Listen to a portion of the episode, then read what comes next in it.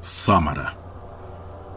Los siguientes hechos narran una historia de horror en la provincia de Guanacaste en los años 70.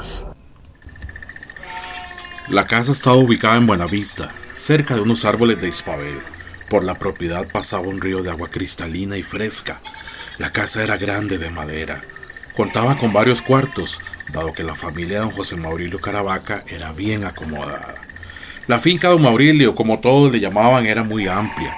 Tenían árboles de naranja, mango, jocotes y contaban con sembradíos de arroz. Otra parte era dedicada al ganado. La casa tenía un amplio corredor que rodeaba toda la casa con una baranda de madera. En las columnas de madera de cenízaro colgaban plantas de orquídea.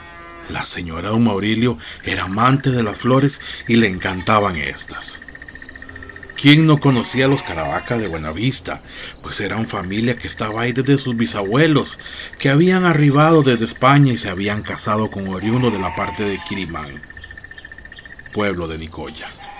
Era gente muy apreciada por los lugareños, siempre repartían naranjas, mangos, tortillas y departían en su corredor conversando largas horas.